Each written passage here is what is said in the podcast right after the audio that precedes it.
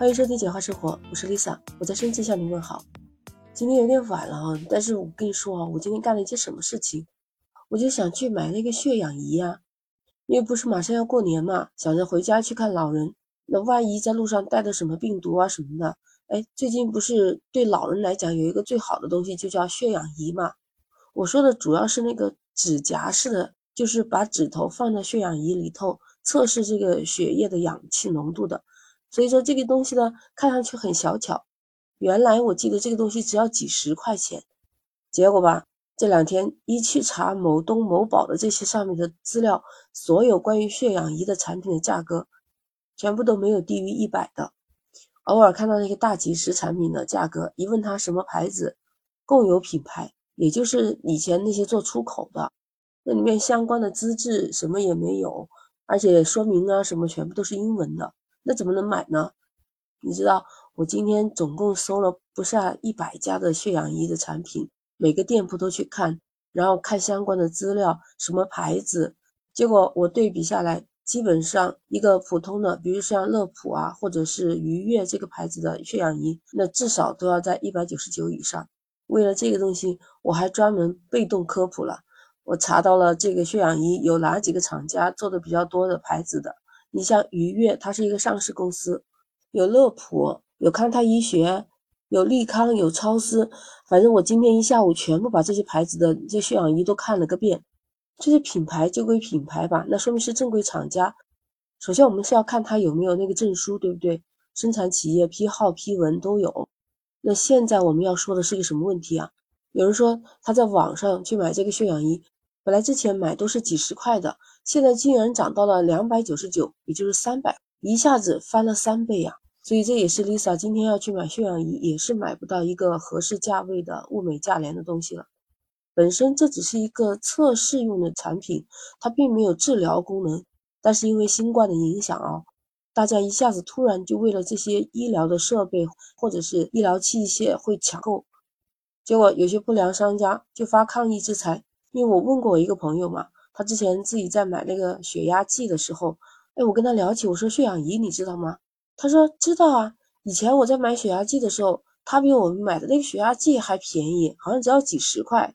我那个血压计还两百多，好吧？你看现在，因为它是抗新冠的这个能自己在家监测的一个仪器，结果它下暴涨了三倍，而且还不只是它，有说在药店里面销售的有一款血氧仪，标价是一千三百八十。哇，这个就想着这里面的水分真的太多了。这血氧仪有这么火吗？而且啊，我跟你说，不光是涨价，还有些说没有货了，而且供货期排到三到七天以后。你说三到七天，那再加上路上发货的时间，那妥妥的一个过完年之后了呀。那别人想过个年，安安心心的啊，有个仪器傍身，有什么情况下可以自己监测。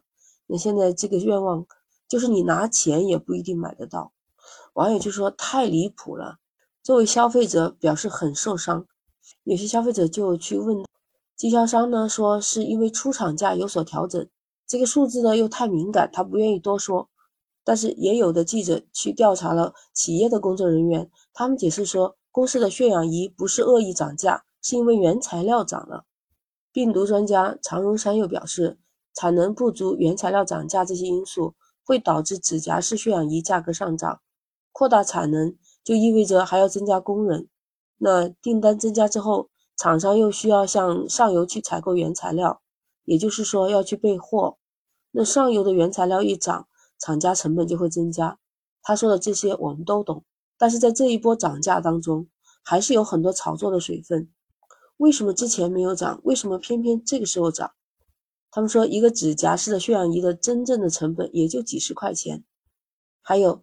用于监测的这个功能的，难道只可以使用指甲式的血氧仪吗？难道不可以用智能手环去替代？